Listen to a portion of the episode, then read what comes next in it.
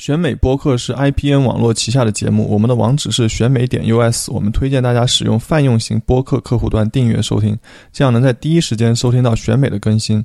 我们在微信上有公众号 i m election，并在知识星球开设了付费读者栏目，每日更新最新最快的美国时政要闻和社科研究动态，并附有专业人士的点评分析。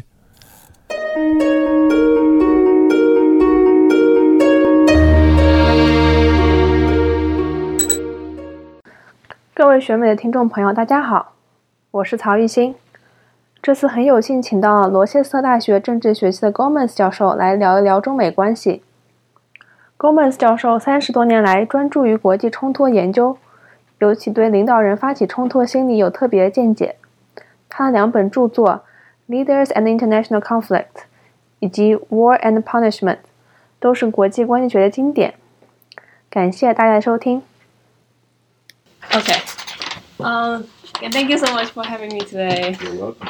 Um, so first, I just wonder if you have been following up with the new U.S.-China tension lately. Well, I mean, which ones over which? There's so many issues. Which ones are you particularly interested in? Um, we, I mean, for me, I think I start with the trade war. That's Ah, okay. Uh, that's not my main area of interest. That's called international political economy (IPE). I'm much more interested in conflict studies, you know, more broadly, more so like the uh, South South Sea, whether it's the South China Sea or the South Vietnamese Sea or the South Vietnamese uh, Philippine Sea, the territorial dispute and the five dash line. That's more the stuff that I study. oh, but do you think um the trade war has anything related with that, or that's part No. of it, or No, I do think that these things will come. You know, um, I do think that if you have a if you if you have a dispute with a country, and you add more disputes, right? So you have a dispute over trade and maybe over, over human rights, and then over free access to the sea, and then your allies like Vietnam or uh, Philippines ask you to support them. You know, the more issues that are on the table, of course, the worse it is for overall relationships, and the more dangerous, uh, uh, the more dangerous it becomes. I hope you don't mind. oh, no, no, I don't. It's, I'm checking with that. Ah, okay. Sorry, go ahead. So the more dangerous it becomes, right? But um, it's uh, it's a it's a stupid strategy of of, of, of of Trump. Everybody who studies trade knows that free trade is better. hmm Um, Well, that's what we learned from school. yeah, well, it's also true. Uh, we also know that uh, uh, you know uh, that China has unfair trading practices requiring people to hire over uh, hand over int- uh, intellectual uh, property and intellectual property rights. Don't think this is the best way to go about doing that. So. Yeah. Um, I don't know how it will end because it's getting costly now for both. And of course, the United States thinks that uh, they have the upper hand. Uh-huh. What happens if China starts selling uh, all the all the U.S. bonds it bought? It would be bad for China, but it would be really bad for uh, the United States as well. So both could have a gun at each other's head. It's just, just stupid. So do you think all of this will lead to something bigger? Like all this little conflicts in different fields? Okay, well, so this is so this so this trading conflict uh, ratchets up tensions, makes it unnecessary, and it could be that somebody, particularly like Trump, might say if there's a conflict in the South China Sea, like there was the other day when a ship almost Uh-huh, ran yeah. another ship, that they say, oh, the Chinese are getting too big, so the, it might provo- provoke an overreaction on another front, which could be dangerous. I mean, it, it's ridiculous to presume there could be a war between China and the United States, um, but crazy things have happened. Did it? Do you think this? Um, because I know because I know you're expert in war, and then I actually I have a book, and I read about it. Um, you talk about how the international conflicts, the the one that's, um, this one, the one Ah, you have about um, Yeah. like the Latin American leaders, and um, do you think this? Well, let me put that in context, for example. So, the first book I wrote was on how wars end, because there have been hundreds of, of, of books on why wars start. Um, but they explain the first shots. And what we find interesting about war is not why the first five or two, two people die. It's interesting because these wars go on and hundreds and thousands and millions of people die. And to explain that, the real thing that we find of interest, all the costs inflicted, all the deaths, you have to explain why wars go on and why they die. Mm-hmm. And it turns out that leaders have strong incentives sometimes to continue fighting if they are, you know, expecting to be punished for losing a war. The idea was then to have that variation from war to peace to see if that also explains from peace to war. So it's the same. Way. Is it the incentives of, of leaders of their personal physical survival, not just their political survival, that drives motivation to go to war? And the argument there is yes, it holds there as well. So the yeah, the, the leaders' motivations fit, play, play a fundamental role in initiating and terminating conflict. So they're both doing this to keep the position. Well, I think yeah. Well, I mean, it's clear. But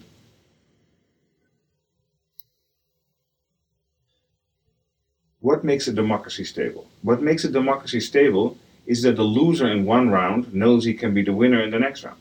If you're a loser forever, you're not going to take it. You're going to fight now, right? So it's still true in, in America that you know, the Democrats can win, and sometimes, and it looks like the, the, Republicans make it more harder, make it harder for them to win by uh, gerrymandering, Yeah. by voter suppression, and all those other kind of things. He puts himself in a difficult position. But I'm speculating here on the domestic politics of of of, of, of China that I really don't know very much about. No. It's just. Um, I think that the chance of a real war between the United States and China is, is, is ridiculously low. It's very, very low. I think there could be some some some naval clashes in the South Chinese Sea, and you know, and um, that could be bad. So you say, well, a real war, chance of having that might be low. What about a Cold War? Yeah, that's more likely now than it was before. Yeah, How but, likely? but, and but, then, but you can't really. The, the idea about the Cold War was, as Kennan said in the long telegram, that you contain the Soviet Union, right? And the main idea was to contain them ideologically. But you know, but China is not looking to spread out ideologically. China is out to spread out economically by trade. well, And that's difficult for the United States to stop because the United States benefits from it as well. So I don't think that the United States can economically contain China. That was Obama's strategy with the TPP, you know, containment, but economic containment. Trump just just killed that. So um, well, can you explain a little more? Because our, because okay, I born after the Cold War ends, and then, um, my I'm pretty sure my colleagues born like around that time, and then my probably our audience already born. Because right now this this generation really have no idea about about the Cold War. okay, so uh, uh, Second World War. Um, Soviet Union wins the Second World War. Mhm. It wasn't the United States. It was the Soviet Union that won the Second World War, and it was because you know, uh, and it was partially because the specialization of both the United States and Britain, of United States, Britain, and on the one hand, and the Soviet Union on the other. That the Soviet Union would deliver the manpower, and the United States would reply would, would supply them with everything, like boots, um, train engines, everything. The only thing that that the Soviets really made is the T-34 tank, which was the best tank, and, so, and some kind of rifles. So um, after the war, of course, Soviet Union was in Eastern Europe. They didn't annex, which is kind of interesting. They didn't annex any territory. They didn't say right, even though they only asked annex back what the stuff they had lost as a result of the First World War. And um, this was seen as a, you know, and, and, and the ideology of, of, of communism was seen as a, as a threat to, um, to Europe and to the position of the liberal capitalist states. I mean, there was a communist party in, in Italy in 1948, which probably 47, which probably one of would have won the elections if the Americans hadn't bought the election, and uh, so that the, the communists lost. There was this uh, real threat of communist revolution in Greece. So know, this would have fundamentally set up the, the world order. So the United States was worried about the Soviet Union because it was a very strong country, very big. You know, clearly they had won against the Germans, and they had a massive army. So, um, how do you prevent them from spreading their influence further? And this was important because, of course, Europe was an important was an industrial base, the old world, a lot of knowledge, a lot of economic strength, and you know, important markets for the for, for the United for the United States and important kind of partners. Uh, so there was a telegram sent by George Kennan, and I think in 1948, it's known as a long telegram. It was signed by X. He didn't give a name. He was had been an officer in the uh, U.S. embassy in Moscow about what to do about Soviet Union, which was so clearly rising in power. Like China is clearly rising in power. What do we do to, you know, to deal with this? And his suggestion was containment, not fight, not withdraw, but set up boundaries that you can expand to here far, but no to, to so far, but no no farther. Um, um, this meant NATO. This meant uh, competition over um, alliances with countries all over the world. This meant uh, the so-called domino theory. You can't let one country become communist because then everybody else, else will become communist. This led to support of uh, very bad dictators in Latin America and elsewhere because they at least were on our side. It will stop the influence of communism, not the influence of the Soviet Union so much. Stop the influence of communism everywhere. Um, and um, and of course, the Soviet Union played a major role in that. And one way of containing them was also excluding them from access to information and technology that the West had, because that would allow the West to keep the upper hand. Um, so that containment worked for a long time, and of course the Soviets had a top-down economic policies which were disastrous. These five-year plans, and they were very inefficient, and they ran the country into the ground. So, Mm-hmm. so the idea was to con- ideologically contain, but also economically somewhat contain by not, pro- you know, not providing them access to uh, Western technology. Um. So, but do you think the the happening of the first, well, the previous Cold War, has anything to do with the leaders, like with the special, their particular? Well, these guys were bad guys. Have you seen the movie Stalin? no, the Death of Stalin. The Death of Stalin. It's a hilariously movie. Okay. It's really funny and just but like and the thing is like you know, people get shot left and right, almost like it's good, but it's really true. I mean, it's you know, it's just like it's um, yeah, it's it's it's a very very dark movie, but it's true. It describes what happened after Sta- when Stalin had a stroke and died, and the events are probably true. And if you watch it, you say like this can't be true, but it's really true. Um, it's amazing. Um, yeah, I mean, many of these leaders were, of course, afraid of stepping down. I mean, what do you do if you're in an authoritarian country and you have your own basis of of support in the party or somewhere else, and if you, you uh, and you step down, if you step down, you can no longer reward those people that you protected in the past. So why would they protect you? You know, um, Uh, over a quarter of all leaders worldwide gets you know exiled, killed, or jailed. Now. And it's also, it's, you know, these leaders who step down don't have to be quiet and, and go to the countryside. I mean, some of them have a golden parachute and they and they can be rich. Some of them don't. I mean, this is you know one of the other reasons, of course, why some of these leaders are very corrupt. They want to voice of money to their families so that when they do step down, they still have the wealth and with it the power to ensure their survival. So, you you said they're badass, and the, the current leaders. Is anything any any way do you think they're So no, the, the, the, the, argument in the literature used to be that people act to stay in power. So they do sometimes crazy things to stay in power. And what I pointed out is like, um, there's different consequences to losing office. Some leaders, if they lose office, like Bush or in the United States or even Trump, he can mm-hmm. retire to the countryside, mm-hmm. write his memoirs, and be rich. Doesn't matter for him. Some leaders, if they lose office, they will get killed. So for them, losing office is a very bad thing, and they may do desperate things to stay in office. Certainly, it's not true that Trump will get killed if he loses office, and I think it's also extremely unlikely at the moment that Xi will be get punished or thrown in jail. So somebody like Erdogan in Turkey, what he's done to to, to, to journalists and other things mm-hmm. like that, he might be prosecuted after he, if he loses office. He might be thrown in jail. Okay, next question might be a little bit um, too broad. like, what what would you recommend? Like to the leaders or to other to people?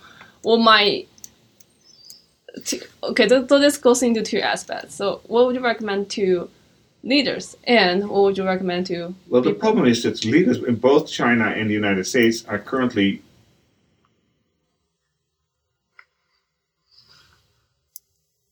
relying on a base of support which is becoming more and more nationalist. It's certainly true in the United States, and it may also be true in China, um, because that's a that's a standard way to build up support. The problem is for both leaders, of course, that that sometimes gets out of hand. Sometimes you're, you're so nationalist that if something goes on, even if you don't believe it, you must react because your people support this from you. So what I would recommend is just like, you know, um, don't be so nationalist. Rely on other things. Find cross-cutting, loyal, cross-cutting loyalties, and you know, um, don't put all your eggs in one basket. You know, say, no, don't don't you don't be just nationalist. Simplest way.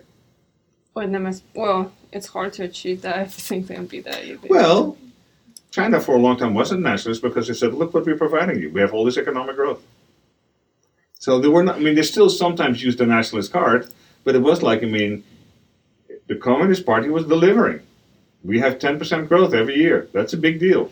Yeah. And people say, okay, we don't like what we do here or there, but we'll take it because, you know, it's an enormous amount. I mean, the, the, I mean, your parents and your grandparents will be able, can say, like, look, where we came from 20 years from now, Yeah. and now it's a big Yeah. difference. And you know who did that? The Communist Party. So support them, give them another shot because they did this unbelievable thing in the last 20 years. We should, you know. Um, The best thing, the best way to stay in office is to be competent. Oh, although we'll see with the we'll see with the midterm election. So my, mm-hmm. my advice for the Chinese is be competent. Mm-hmm. um, There's this interesting thing in China. So let me tell you the story about the, the Germans. Before the First World War, mm-hmm. if you wanted to make a good career, you wanted to go work for government or the foreign service and stuff like that. And the way you would do that, you would have certain kind of status markers. So you would have to go to university.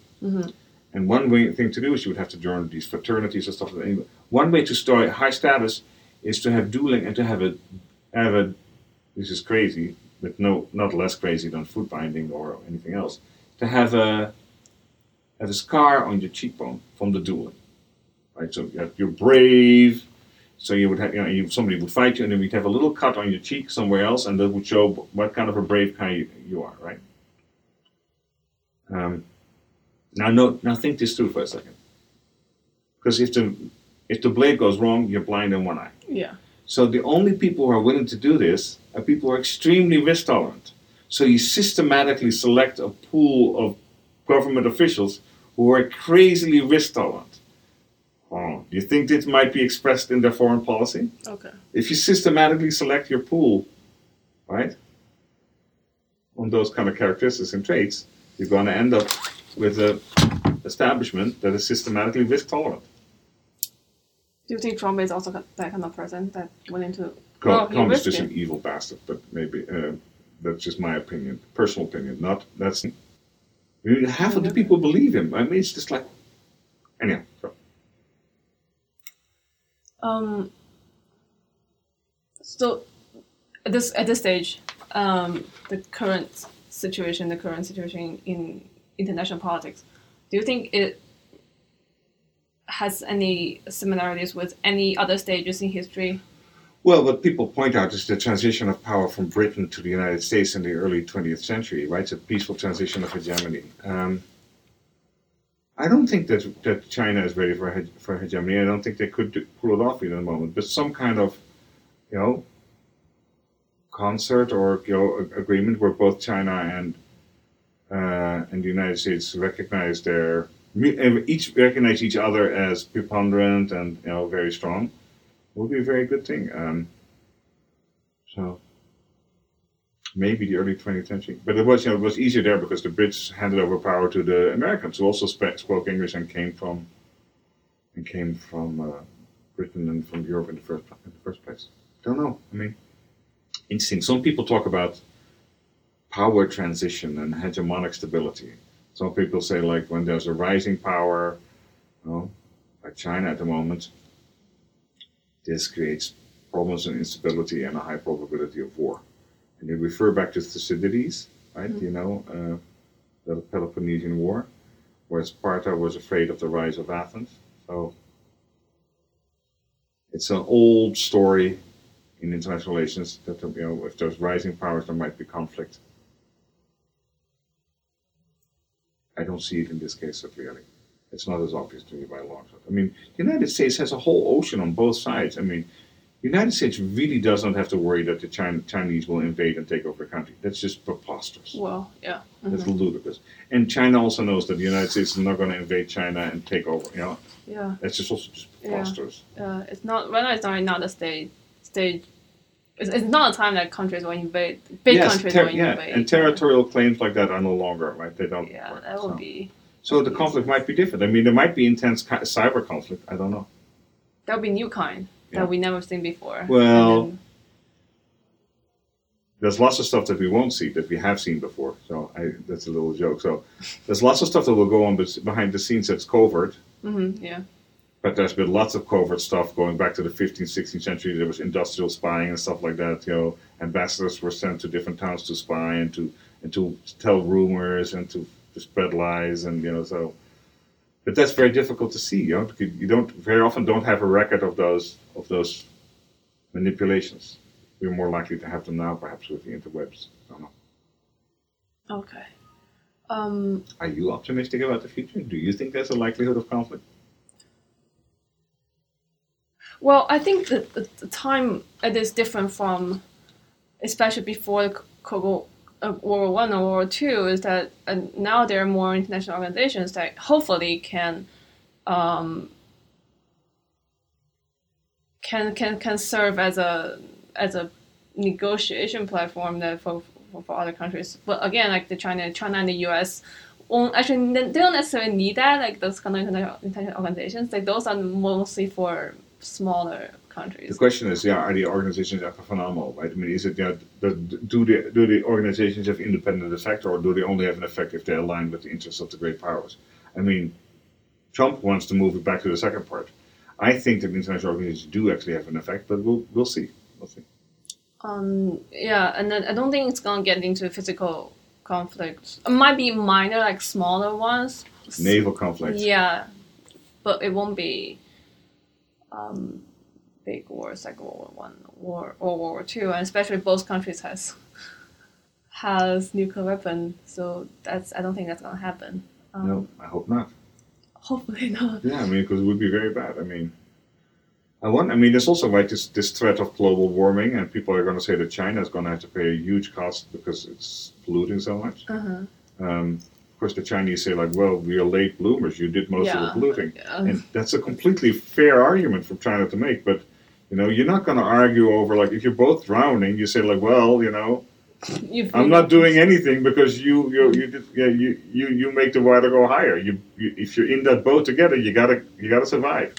You can't blame somebody. It's just it's just suicide. So China will have to do things. Yeah, and um, well, think might be if a Cold War. It's it's if if something if a war not happen, it's probably not gonna be a Cold War. But again, it's situation is different from it what it used to be because Europe is trying to seek its own independence. Well, it's also kind of interesting to see what, what Russia will do, right? I mean, Russia might throw if, if you know, Russia is, a trou is trouble for both China and the West. I mean, Russia is not, you know, Russia is not necess- is really not in, in, in China's corner at all. I mean, so, and I think the Chinese are are overlooking that and they're focusing so much on the West, but the Chinese, the Russians are making trouble, and that trouble can make, you know, the Russians can make a lot of trouble in China, you know, and with the Uyghurs and you know in, in China, and I wouldn't be surprised at all if they would be happy to do it. Um, yeah. So speaking of that, what do you think the role of other countries like Europe, EU, or, Russia, or small like EU North is Korea? trying to EU is trying to get its act together, so let's hope they do. I mean, and, the Brits are, uh, are committing suicide. I don't know. So the thing, if I was Chinese, the thing that I was would be most afraid of, genuinely, Mhm. is India. Because India is big, and India has territorial disputes with China, and India might be willing to fight because they're moving towards a nationalist. That's, I, That's- that, I would be worried about that. That's very fair. That's that's a very interesting point. North Korea? No, really. I know, you know China has territorial claims on North Korea. I know, but uh, Mhm. But they're not that way now. Um, do you think any country is, is other than China is threatening the U.S. right now? I mean, considering what's I mean, or or trying to take advantage of like the U.S. China conflict. Oh yeah, lots of countries are going to see like ah. Uh, you know, so this is one of the things, of course, that happened with the Cold War that I described earlier with, with the Soviets. I mean, some people got to do horrible things in Latin America, some dictators, by saying, well, you know, you have to support me because if you don't support me, the Russians will come in, right? So, yeah, of course, bad guys are going to play off the, the, the Americans versus the Chinese and the Chinese versus the Americans. Of course they are, right? They'll say, some African dictators say, like, well, you know, if you don't want the Chinese to come and buy up all the resources, you got to give me the best new tanks or all the crap money. Yeah, for sure. Why would you do? But right now, it's not like a cold. Well, I, I, I, I don't know. I mean, I would be worried about India. I mean, you know, Um, but do you think next step is gonna be countries like like the U.S. looking for? Well, I mean, the U.S. have TPP. allies, but TPP, the United States tried to Yeah. economically constrain China by developing the Trans-Pacific Partnership, yeah. Um, and it looked like it was going to work because the countries around China were nervous about China. but also they're also nervous about Trump, whether they. Well, they're really Trump nervous about Trump now. Yeah, but I mean, yeah. So I and so I heard. Well, I heard. The question is, they shouldn't be worried about Trump so much because Trump is actually really incompetent. They should be worried about somebody who sees what Trump did, how he turned nationalist and racism and made a political agenda, who is competent. So they should be worse, worried that Trump has an electoral base of people are willing to hate. And somebody who's competent might say, might use that to get elected. And that person might really put pressure on China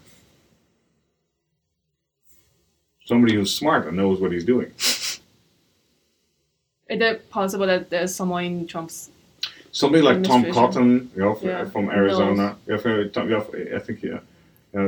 There's, there, are, there are some people who know, who see what Trump is doing, and recognize how it pays politically. And some of these people are very bad people, but are also competent. So, for example, Steve Miller, you know who he is? He's number two in the White House. I mean, he's not. Oh, oh, yeah, oh, yeah, right. yeah, yeah. I was actually the, thinking, just the- thinking the the immigrant, president. the guy who hates immigrants. Yeah, yeah. yeah.